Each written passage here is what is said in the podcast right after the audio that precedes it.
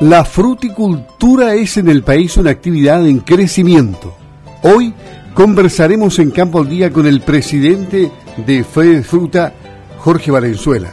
Pero antes digamos que el Año Internacional de las Frutas y Verduras 2021 surge como una iniciativa levantada por Chile ante la Organización de Naciones Unidas para la Alimentación y la Agricultura FAO para promover y aumentar el consumo de estos productos en la población en búsqueda de conseguir hábitos más saludables, mejorar los indicadores de salud de las personas y disminuir la incidencia de enfermedades no transmisibles.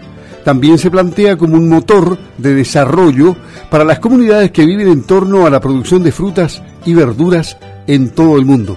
Al saludar a Jorge Valenzuela, le preguntamos, ¿se espera que este año tenga un impacto positivo en las exportaciones de frutas chilenas, el eh, denominarlo como Año Internacional de las Frutas y Verduras. ¿Cómo está Jorge? Muy buenos días. Le habla Luis Márquez. Buenos días Luis, gusto saludarte y a todos los que nos están escuchando en el sur. Eh, bueno, efectivamente, como dices tú, eh, este año 2021 es el año internacional de la fruta y hortaliza, lo que algo que, que además, sumado al efecto pandémico, ¿no es cierto?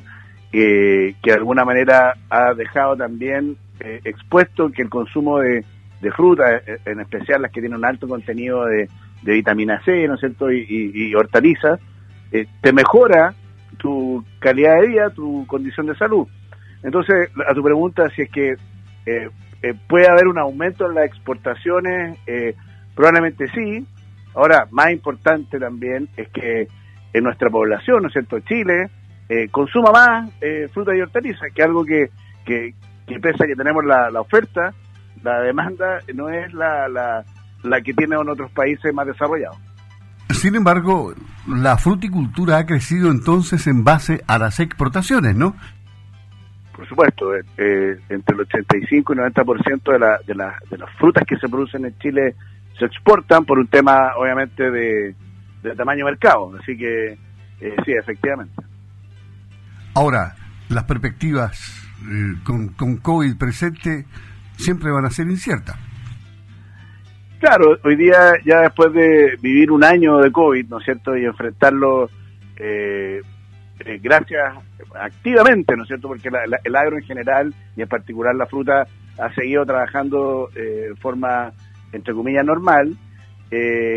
Eh, el, claro, el COVID que ya llegó muchas cosas para quedarse, probablemente eh, eh, el tema logístico fue, o ha sido, o es, ¿no es cierto?, uno de, la, de las incertidumbres permanentes, eh, el temor de, la, de, los trabajadores también de, ir a algunas zonas con, cuarentena, algunas zonas más complicadas. hay una, hoy, día hay una serie de puntos que hemos, estamos, ¿no es cierto?, en proceso de análisis, pero que ya eh, son una tendencia en lo que nos está pasando hoy día en este mundo con COVID. Me cambio al tema de los trabajadores, porque acá en el sur ha sido un tema preocupante la escasez de mano de obra cuando comenzó este fin de semana la cosecha de frutales. Ello especialmente porque se produce un problema con los bonos que entrega el gobierno por el COVID-19 y algunos temporeros no quieren perderlos por trabajar en la estacionalidad. ¿Cómo se enfrentó este tema en la zona central? ¿Estuvo presente? ¿Está presente también? Bueno, estamos en plena cosecha. Eh, acá en la zona central, lo que hoy día ya está terminando en la cereza, pero viene la uva, vienen los, los, carozos en general, las manzanas, o sea, eh, eh, la temporada nuestra en Chile y en la zona central también termina en abril, o sea, estamos en pleno proceso. hay, hay muchos efectos hoy día que, que están afectando el tema de, mano de obra de trabajo.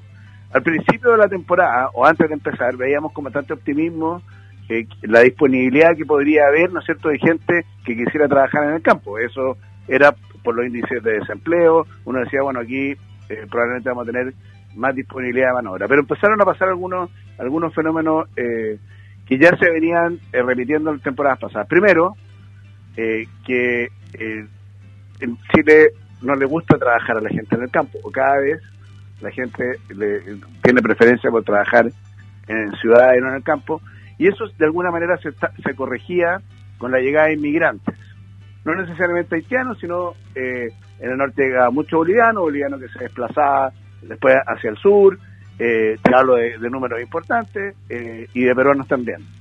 Bueno, este año con la pandemia eh, y con las restricciones eso no pasó, como consecuencia se empezó a, redistribuir gente, ¿no es cierto?, muchos chilenos en distintas partes, en distintas regiones, y hemos tenido problemas uno, como dices tú, y muy bien, los bonos del Estado, de, alguna manera, y nosotros le hemos dicho a las autoridades, eh, de alguna manera incentivan, ¿no es cierto?, el, la contratación.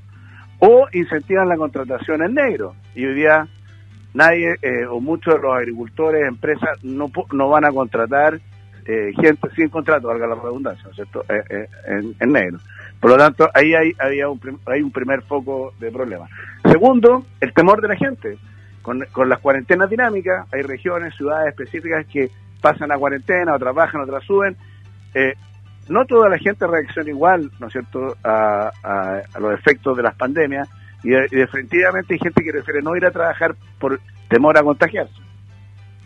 Claro, y aquí también se puede producir el que mm, hayan eh, extranjeros indocumentados trabajando y ahí se puede detectar por fiscalización alguna irregularidad, ¿no? Se puede caer en eso. Por supuesto, pero con el volumen de gente que hay, es muy difícil la fiscalización. Por lo tanto, el llamado es eh, a, no contratar de forma irregular, porque no solamente porque afecta, ¿no es cierto?, el tema netamente laboral, sino que hoy día en pandemia no vamos a tener trazabilidad de los casos, por lo tanto, las diseminaciones de las enfermedades, mientras no tengamos la vacuna, ¿no es cierto?, eh, va a ser va a ser complejo la lectura de la, de la diseminación. Entonces, hay, varios eh, factores que de la temporada que hicieron directamente en la mano de obra y como consecuencia ha sido complejo, eh, ha una, una, alza importante en los costos eh, y también la disponibilidad. Ahora, entre los temas preocupantes para el sector está la drosófila Suzuki o mosca de las alas manchadas. ¿Ha sido posible frenarla? Hemos visto que por lo menos en Villa Alemana que es un sector obviamente más reducido, el servicio agrícola y ganadero la erradicó. Eh, ¿Ha sido un dolor de cabeza esto? Ah, sí, efectivamente ha sido un dolor de cabeza, depende de la especie, del lugar, o sea, la especie afectada, ¿no es cierto? Y el, lugar donde ha estado. Eh, esta es una mosca. Eh, esta, los insectos, en especial los tipos de mosca, no son muy fáciles de controlar, a diferencia de otros como las polillas, por la dinámica que tienen y, y por la y en, un principio por los efectos que producía se empezaban a confundir con otros, incluso con algunas enfermedades. Eh, ha sido muy difícil de controlar porque es de, muy rápida diseminación eh, y, sin embargo hoy día ya tenemos más o menos claro el ciclo biológico y con, ese ciclo eh, hoy día ya hay una batería de productos que, que nos han ayudado a, poder combatirla. Erradicarla, bueno, es un trabajo más ambicioso, es más lento, pero bueno, es, una, de es una de las alternativas que hay que seguir eh, empujando. ¿Cuáles son los temas? Estamos conversando con el presidente de Fe de Fruta, Jorge Valenzuela, en Campo al Día. ¿Cuáles son los temas más preocupantes para el sector frutícola y en cuál de ellos es más difícil llegar a consenso, por ejemplo, en el plano legislativo? ¿Es el agua uno de ellos? A ver, eh, el agua sí, es sin duda es uno de los temas más complejos hoy día y, probablemente va a ser uno de los uno de los grandes temas eh, en, nuestra, en este año 2021, que va a ser un año eh, tremendamente político, ¿no es cierto?, politizado, dada la, la, la, convención constituyente y la conversación que vamos a tener, probablemente el agua eh, va a ser para nosotros uno de los temas más importantes. Yo, yo le, le, quiero recordar a todos los que nos escuchan que en la fruta y en general en todo, en toda agricultura, en todo producto agrícola, el agua representa sobre el 80% del producto, por lo tanto, el, el, no tener agua, ¿no es cierto?, en, una seguridad eh, nos va a afectar directamente eh, nuestra producción, nuestro quehacer. Por lo tanto, eh, yo creo que el agua va a ser una de las conversaciones que vamos a tener que tener en forma abierta, en forma mesurada, franca, muy técnica, para ir buscando consenso, ¿no es cierto?, en cómo vamos a enfrentar estas escaseces de agua que hay esta administración de agua, eh, esta distribución, eh, inversión, etcétera. Finalmente, la proyección general que hace del sector el presidente de Fede Fruta en un año con vacuna para el COVID-19, ¿es positiva o no? ¿O la incertidumbre sigue igual? A ver, la vacuna es la solución hoy día que tenemos rápida eh, para poder eh, destrabar, ¿no es cierto?, la incertidumbre, que es lo que más nos...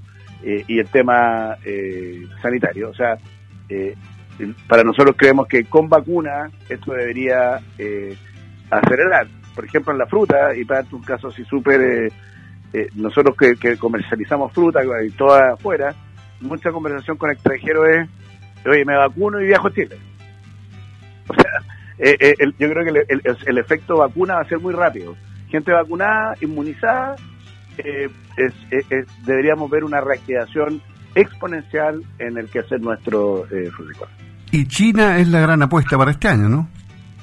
Bueno, China ya representa el 40% de, la, de las exportaciones de fruta nacional, en algunos productos como la cereza sobre el 85%, pero en promedio nuestro es el, el 40%, así que se ha transformado hoy día en nuestro principal socio comercial, por lo tanto sí es importante que retomemos nuestros viajes a China, que los chinos vengan para acá y que podamos volver a esta a esta dinámica, ¿no es cierto?, eh, de, comercialización de fruta que, tanto necesitamos.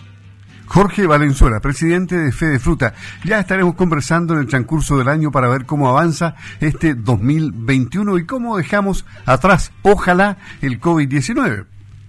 Sí, pues encantado, Luis. Aquí estamos.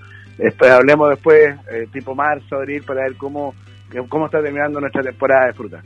Ok, un abrazo, que esté muy bien. Buenos días. Un abrazo, muchas gracias. Saludos a todos.